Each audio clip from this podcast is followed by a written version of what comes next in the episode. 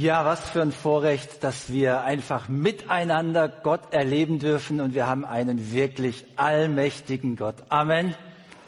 Wir haben nicht nur einen allmächtigen Gott, der allmächtig ist, sondern ja, der auch uns Anteil gibt an seiner Kraft. Und das ist etwas Außergewöhnliches. Das ist schon menschlich Außergewöhnliches. Wenn, wenn jemand irgendwo eine Position hat, dann gibt es ja oft eher dieses Verhalten, das abzusichern.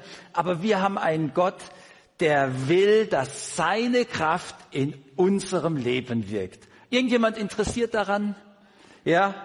Also viele Menschen in unserer Zeit, die sind wirklich müde, ja. Wenn man sich so unterhält, dann kommt das raus, ich bin so müde, ich bin so müde, manche sind antriebslos, andere, die fühlen sich kraftlos. Und ähm, ich glaube, jeder kennt natürlich Phasen in seinem Leben, wo er sich kraftlos fühlt, wo die Herausforderungen in dieser Phase so wie übermächtige Berge sich da auftürmen. Aber Gott will uns Kraft schenken. Und äh, ja, es ist nicht nur seine Kraft da, dass wir irgendwie durch den Alltag kommen, sondern wie schreibt es Paulus an die Römer in Römer 8, Vers 37, da heißt es, aber in allem überwinden wir weit durch den, der uns geliebt hat. Amen. In allem überwinden wir weit. Und ich musste da an ein Bild denken, das uns so in der Natur begegnet, ja. Also es ist ja immer wieder faszinierend, wenn man das so in Filmen oder vielleicht sogar live erlebt.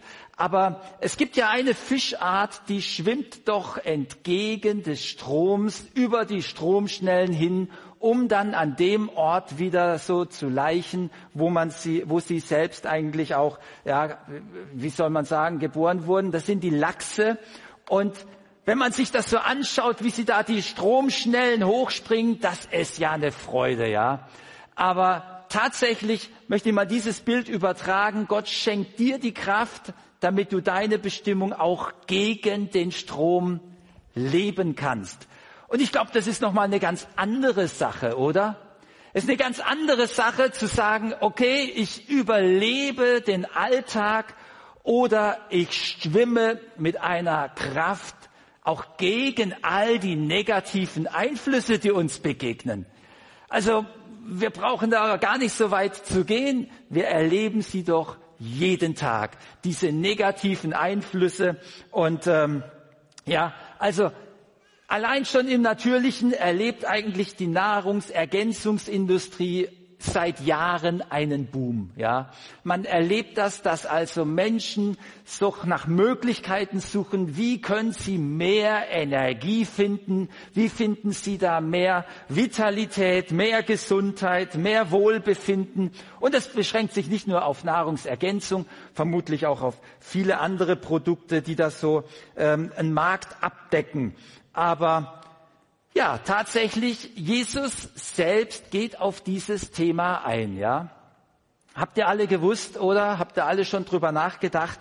Er sagt, die Ernährung ist eine wichtige Ressource für unsere Lebensenergie, aber selbst die beste Ernährung hilft nicht, um wirklich uns die volle Lebenskraft zu entfalten. Wir brauchen Zugang wirklich zur größten Kraftquelle, die uns Gott schenken will. Und tatsächlich, Jesus sagt das in Matthäus 4, Vers 4. Da sagt er, in den Heiligen Schriften steht, der Mensch lebt nicht nur vom Brot. Er lebt von jedem Wort, das Gott spricht. Also, das sagt Jesus. Und zwar in keinem Ernährungsseminar. Auch nicht in einer Predigt. Und er sagt es auch nicht, als er sich so mit den Jüngern unterhalten hat.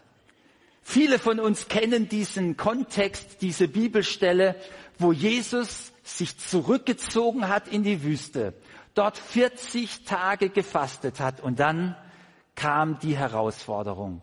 Es kam die Versuchung mit dem Feind und der, ja, in dieser Situation, die Bibel beschreibt ihn ja den Lügner von Anfang an. Den Lügner von Anfang an, da war es die Konfrontation mit dem absolut Bösen, dass Jesus das Wort zitiert und dass er diese Aussage sagt und er sagt, der Mensch lebt nicht nur vom Brot allein, sondern von jedem Wort, das Gott spricht. Mit dieser Aussage, und die ging ja noch ein bisschen weiter, diese Konfrontation, aber entlarvte und entmachtete er diese Form des Angriffs.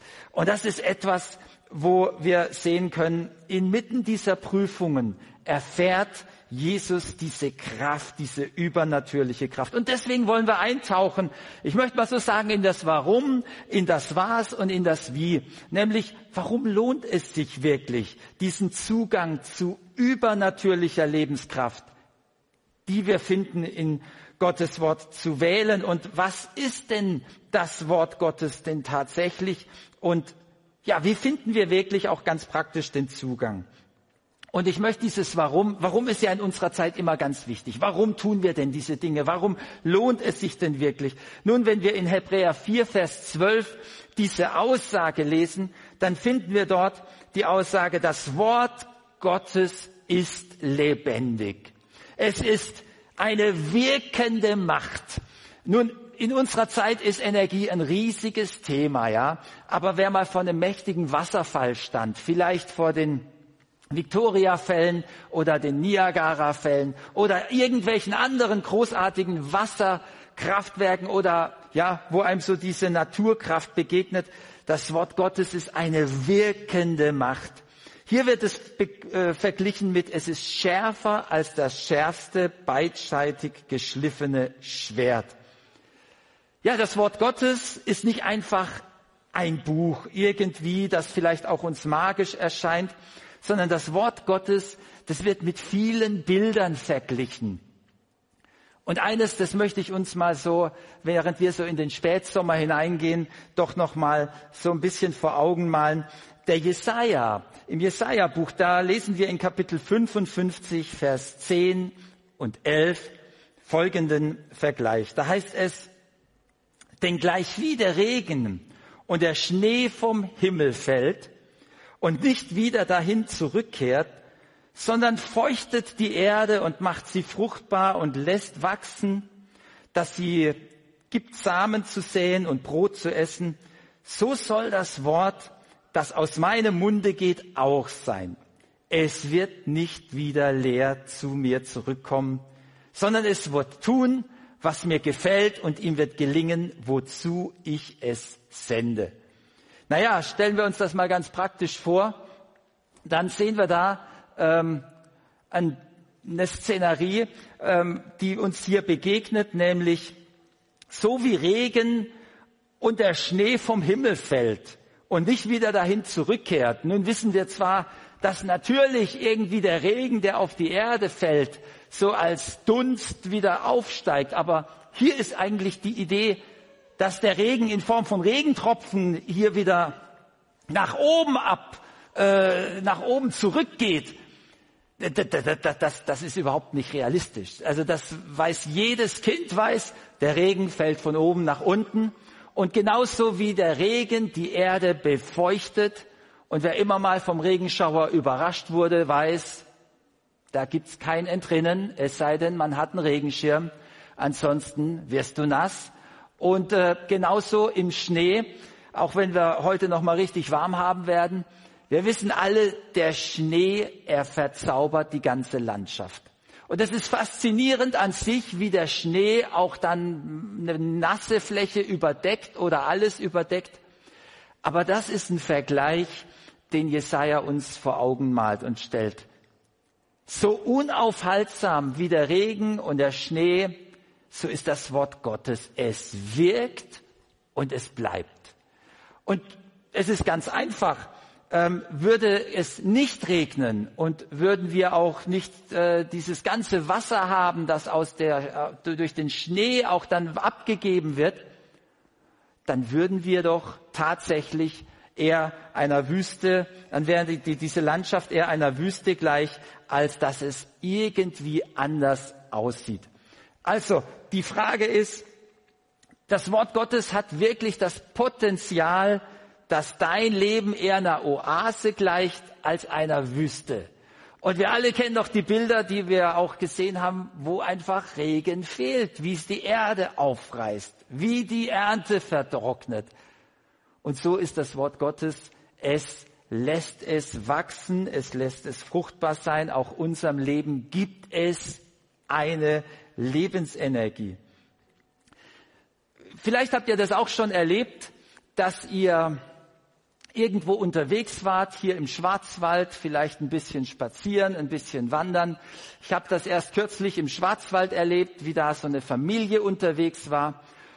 Und das erlebt man eigentlich überall, wo Familien so unterwegs sind, äh, mal früher, mal später, aber irgendwie erlebt man das, dass dann irgendein Kind dabei ist, das sagt dann, wie weit ist es noch?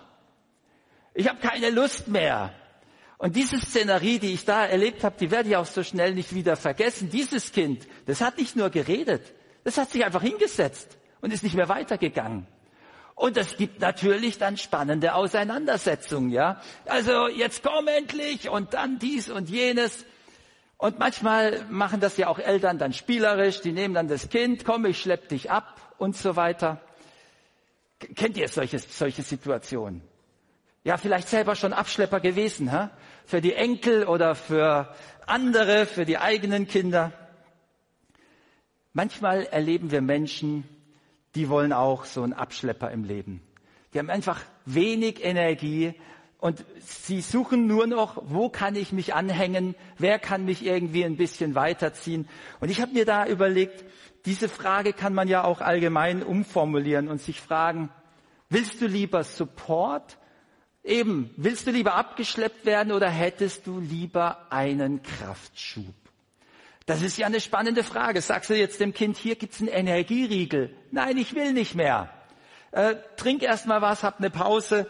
Also willst du persönlich in deinem Leben mehr Kraft oder hättest du lieber mehr Rückenwind? Ja, vielleicht sagst du beides. Gut, bei Gott bekommen wir manchmal auch tatsächlich beides, aber Tatsache ist es, das Wort Gottes es ist wirksam und es verändert uns. Und genau deshalb sagt Paulus uns dazu Folgendes in Kolosser 3, Vers 16. Da heißt es, gebt dem Wort Raum, in dem Christus bei euch gegenwärtig ist. Lass es seinen ganzen Reichtum unter euch entfalten. Da ist ein Reichtum. Und äh, manchmal wissen wir schon allein bei Ernährung, oh, wenn du dieses und wenn du jenes berücksichtigen würdest, das, ähm, da, da liegt viel Potenzial drin. Und manchmal wissen wir es und nutzen es nicht. Paulus sagt, hey, lass diesen ganzen Reichtum sich entfalten. Es soll wirklich wirksam sein. Also es lohnt sich, den Zugang zu dieser übernatürlichen Kraftquelle zu suchen, weil es den totalen Unterschied macht. Den Unterschied zwischen Wüste oder Oase, den Unterschied zwischen fruchtbar oder nicht fruchtbar, den Unterschied zwischen kraftlos oder gestärkt. Das ist wirklich die Basis. Aber was ist denn das Wort Gottes jetzt wirklich? Man könnte ja sagen, also muss man das überhaupt aufgreifen? Nun ja, viele sprechen vom Wort Gottes, wenn sie die Bibel meinen und sie denken dabei an ein Buch. Und wenn sie dann so ein Buch in die Hand nehmen, sagen sie, ich habe das auch schon mal probiert. Aber weißt du was? Das Beste, was ich damit erlebt habe, ist, wenn ich nachts nicht schlafen kann, dann lese ich die Bibel und ich schlafe wieder ein. Ja, also das ist ja auch so eine Sache. Oder ich habe angefangen, die Bibel zu lesen und hör mir auf. Also ich, äh, nee, da, da kämpft man sich durch die Geschlechtsregister im Alten Testament. Oder ich verstehe von vorne hinten einfach, ja, da, ich verstehe nur noch Bahnhof. Ja.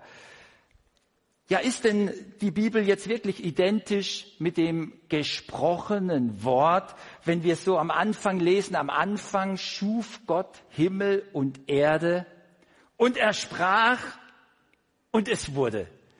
Wir wissen alle, dass die Welt erschaffen wurde, weil wir einen Schöpfer haben. Und ja, diese Aussage, die Matthäus uns hier berichtet von Jesus, da ist es ganz interessant, dass Jesus unterscheidet zwischen dem gesprochenen Wort und auch, ja, er sagt es den heiligen Schriften. Ich lese uns diesen Vers nochmal vor, das sagt er, in den heiligen Schriften steht, so, der Mensch lebt nicht vom Brot allein, er lebt von jedem Wort, das Gott spricht. Das ist ja eine spannende Sache, ähm, das so zu verstehen. Und tatsächlich, wenn wir so in die Bibel hineinschauen, dann beschreibt gerade Johannes, der ja diese, sein Evangelium, das Leben von Jesus beschreibt, da beginnt er mit einer, mit einer Formulierung, die uns alle immer wieder fasziniert oder auch irritiert. Da lesen wir, am Anfang war das Wort. Und das Wort war bei Gott.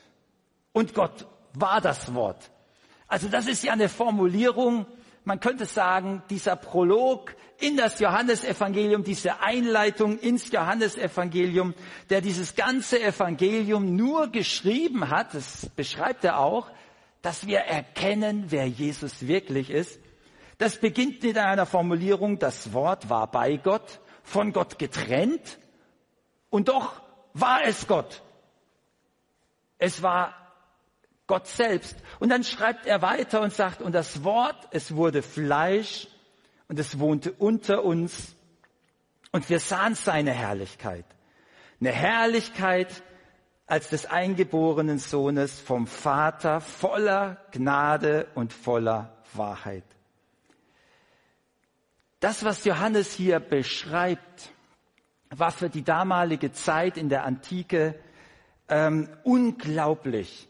Er formuliert in einem Wort, das eigentlich das Wort Logos äh, gebraucht er dort. Das Wort Logos ist nichts anderes wie das Wort eigentlich das Wort. Aber es beschrieb viel mehr noch für die Menschen. Es beschrieb die Idee, die hinter allem Geschaffenen steht. Man hat sich überlegt damals und sagte sich, es kann ja nicht sein, dass es diese Dinge hier gibt. Es muss dazu etwas Größeres, etwas Perfektes, ein Abbild geben, das Original, das sich dann hier widerspiegelt als Geschöpf.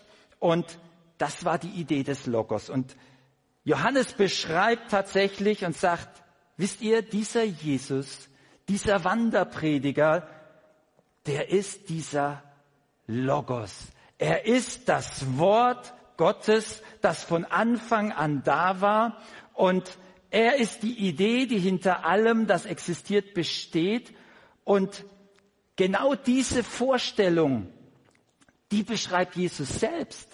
Jesus selbst redet über ähm, sich selbst, als er sich vorstellt und er sagt, dass auf eine ganz spektakuläre, ganz eindrucksvolle Art und Weise bringt er diese, diese Vorstellung einfach den Menschen näher. Und wir lesen das eigentlich im Evangelium von Johannes im Kapitel 6. Denn, weil das ein bisschen ein, ein, ein längerer Text ist, will ich das ein bisschen beschreibend zusammenfassen. Aber die Ausgangssituation war, dass viele, viele Menschen Jesus nachfolgten. Tausende waren es. Und wir lesen das, es zog ihm viel Volk nach, weil sie die Zeichen sahen, die er an den Kranken tat. Das war der Ausgangspunkt. Und die Menschen zogen Jesus nach und er setzte sich auf eine Anhöhe, auf den Berg und er spricht zu ihnen. Die bekannte Bergpredigt wird uns hier beschrieben und in, diesem, in dieser Rede, die er hier gehalten hat, wurde es später und später, die Menschen wurden hungrig und tatsächlich kommt diese Situation auf, dass Jesus diese Frage stellt, wie wollen wir denn diese Menschen alle versorgen, sagt er zu seinen Jüngern. Und sie sagten, ja, also es war klar, wir können das nicht und sie schauen sich um. Die fünf Brote und die zwei Fische, die ein Junge hatte, das war das, was man Jesus brachte. Er, dann lesen wir in Vers 10 und 11, da heißt es dann, Jesus nahm die Brote, er dank sie denen, die sich gelagert hatten und der, desgleichen auch von den Fischen. So viel sie wollten. Hast du schon mal Fisch gegessen, so viel du wolltest? Also ich muss schon sagen, manchmal gibt's ja Spezialitäten, das ist also unglaublich. Ich meine, was die gegessen haben, das muss dann schon gesegnet gewesen sein. Und wir lesen dann, als sie satt waren, Da spricht äh, Jesus zu seinen Jüngern, sammelt alle übrigen Brocken ein, dass nichts umkommt. Und sie füllten zwölf Körbe und ähm, also von den fünf Gerstenbroten, die übrig geblieben waren. Als nun die Menschen das Zeichen sahen, das Jesus tat, da sprachen sie, das ist wahrhaftig der Prophet, der in die Welt kommen soll. Nun, äh, das ist ja in sich eine beeindruckende Begebenheit, aber das ist noch nicht der Höhepunkt der Erzählung, auf die uns Johannes hier vorbereitet. Es ist eigentlich nur die Vorgeschichte. Denn danach dieser Speisung sind ja die Jünger über den See gereist, kamen ins Unwetter, Jesus zu Fuß über den See, folgte ihnen, rettete sie und sie waren auf der anderen Seeseite. Und am nächsten Tag suchten die Menschen Jesus. Sie suchten ihn und als sie ihn gefunden hatten, dann ging die Geschichte eigentlich weiter. Und Jesus sagt, ach, ihr sucht mich nicht, weil ihr Zeichen gesehen habt, sondern weil ihr von dem Brot gegessen habt. Er hätte noch sagen können, weil es euch so gut geschmeckt hat und weil ihr satt geworden seid. Man könnte fast sagen, das ist wie heute. Ne? Den Menschen geht es doch fast mehr um die Annehmlichkeiten als um die bedeutenden Werte. Und äh, da reden ja auch viele dann von Werteverfall. Also um die ewigen Werte ging es Jesus an dieser Stelle. Und er redet darüber auch. Und er sagt dann, also müht euch nicht um die Speise, die vergänglich ist, sondern um Speise, die bleibt zum ewigen Leben. Und dann fragten sie ihn, ja, wie sollen wir das wirken? Und Jesus antwortet zu ihnen, also, das ist das Werk Gottes, dass ihr an den glaubt, den er gesandt hat.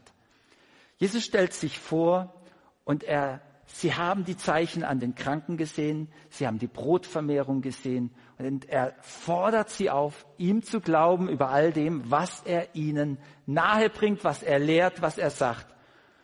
Und jetzt äh, könnte uns das erstaunen, wie uns einst das Volk Israel erstaunte in der Wüste, als die dort die Wunder sahen, durchs Meer geteilt wurde, das Meer geteilt wurde und sie dann an Gottes Versorgung zweifelten. Genau das passiert nämlich hier auch. Was tust du denn für ein Zeichen, fragen sie ihn, auf das wir sehen und dir glauben?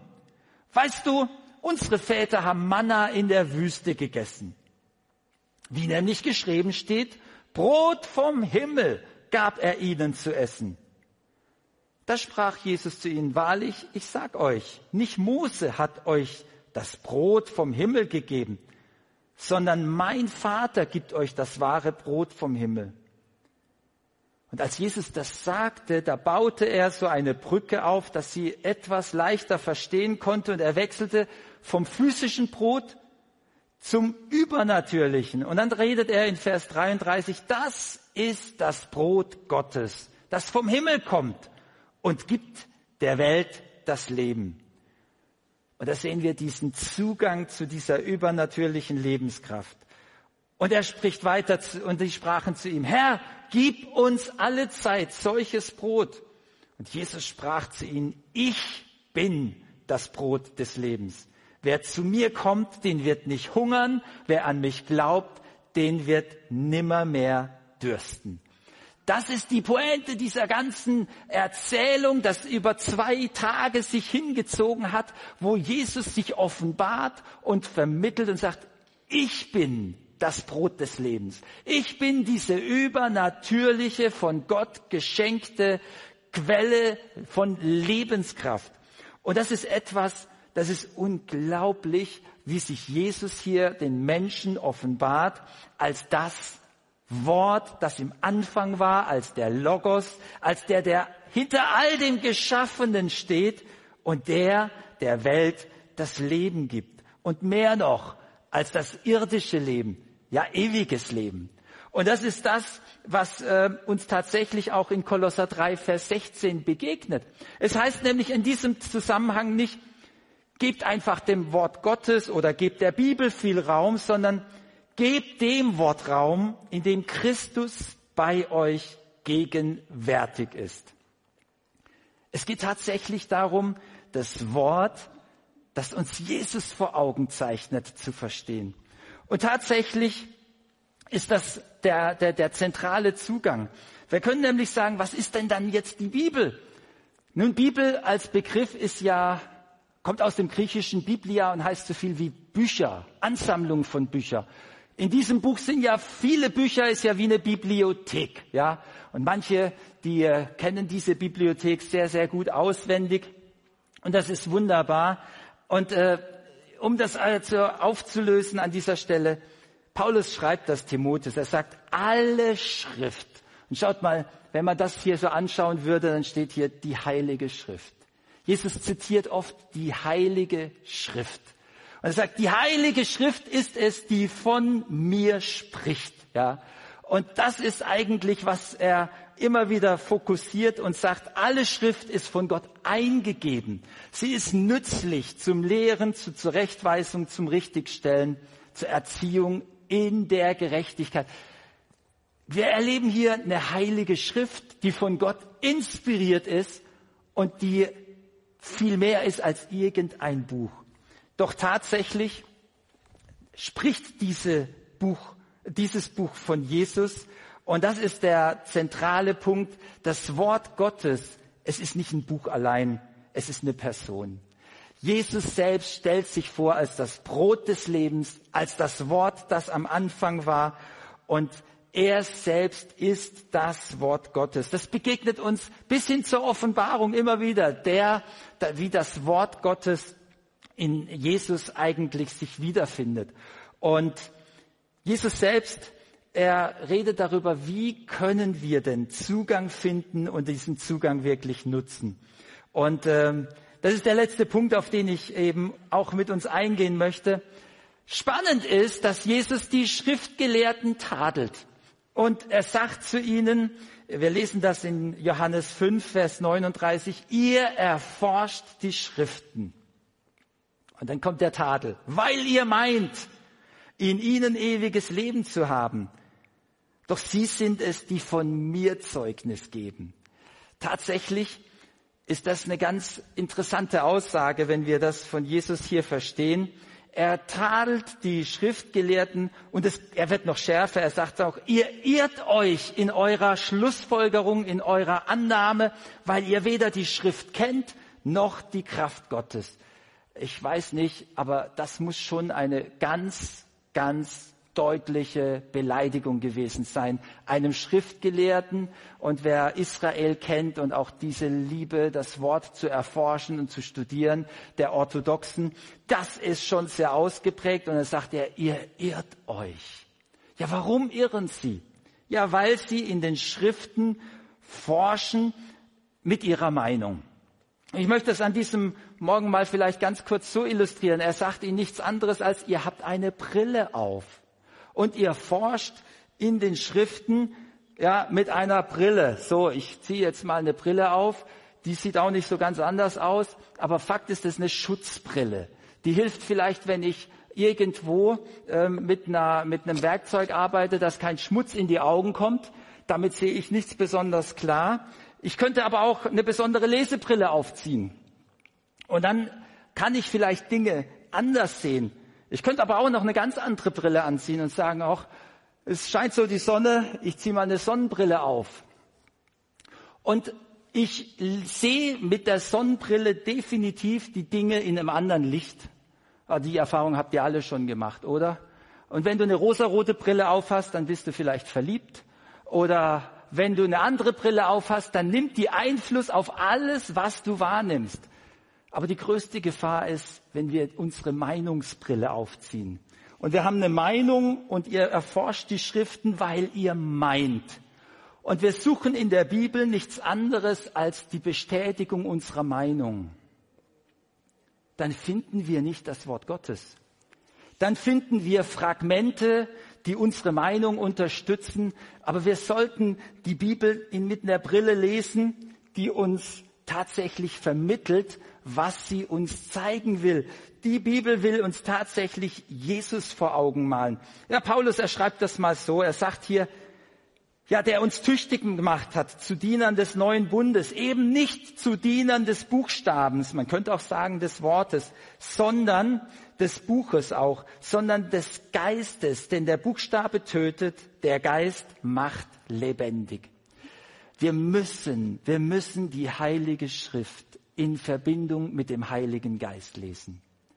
Wenn wir die Verbindung herstellen, dann wird der Geist der Wahrheit, der kommt, er wird uns in alle Wahrheit leiten. Er wird nicht aus sich selbst reden, so lesen wir es in Johannes 16, Vers 13.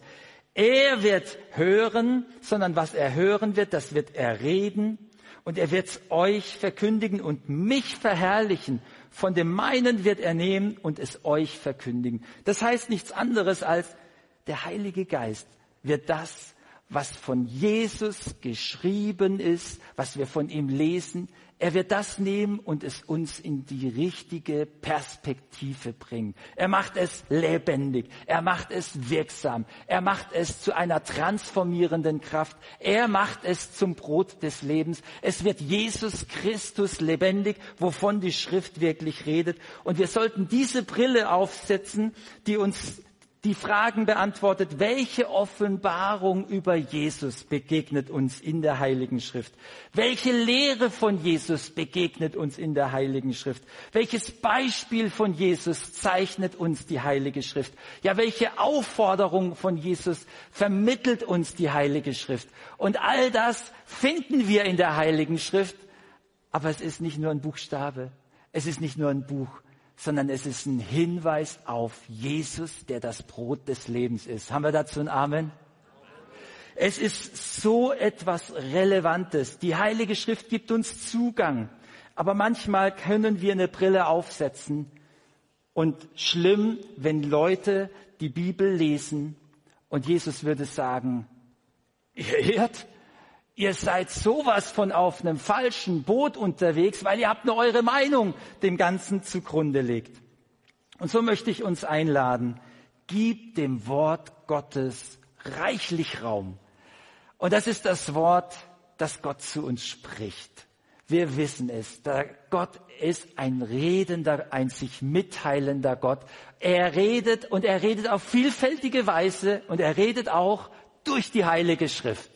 Er redet, indem sein Geist es lebendig macht. Aber es braucht unbedingt diese Verbindung, dass der Geist Gottes auch das, was uns bezeugt wird über Jesus, weitergegeben wird.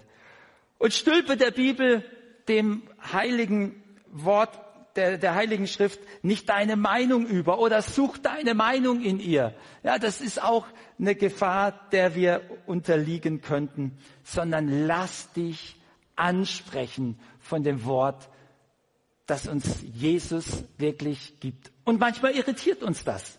Manchmal verwundert es uns, als Jesus hier das den Zuhörern zugemutet hat. Wow, da haben sie schon, da haben sie schon Zeit gebraucht, das auch zu verdauen. Und manchmal brauchen wir das auch. Aber lass dich auch vom Geist Gottes leiten, der Jesus in unserem Leben verherrlichen will. Und das ist so etwas, nutze wirklich diesen Zugang zu übernatürlicher Kraft. Und ähm, jetzt habe ich gar nicht weitergeschaltet. Hier war nämlich dieser Vers, ihr erforscht die Schriften, weil ihr meint, in ihnen ewiges Leben zu haben. Wir haben das gelesen. Und ähm, ihr irrt, weil ihr weder die Schrift kennt, noch die Kraft Gottes. Aber die Perspektive ist, wir müssen nicht in diesem Irrtum sein, sondern der Geist Gottes hilft uns. Er führt uns in alle Wahrheit, er leitet uns in alle Wahrheit und er bringt uns tatsächlich diese Kraft in unser Leben, die unser ganzes Leben verändert und die wir erfahren dürfen, einen Zugang zu übernatürlicher Lebenskraft. Und es sind diese Worte, die Gott spricht. Sie sind Geist und sie sind Leben. Und sie helfen dir, diese Sprünge zu machen, die wir immer wieder brauchen im Alltag. So wie dieser Lachs, der von einer Ebene zur anderen springt, bis er sein Ziel erreicht. Und wir können unsere Bestimmung entgegen all der negativen Einflüsse wirklich leben, weil uns die Kraft Gottes dazu befähigt. Amen.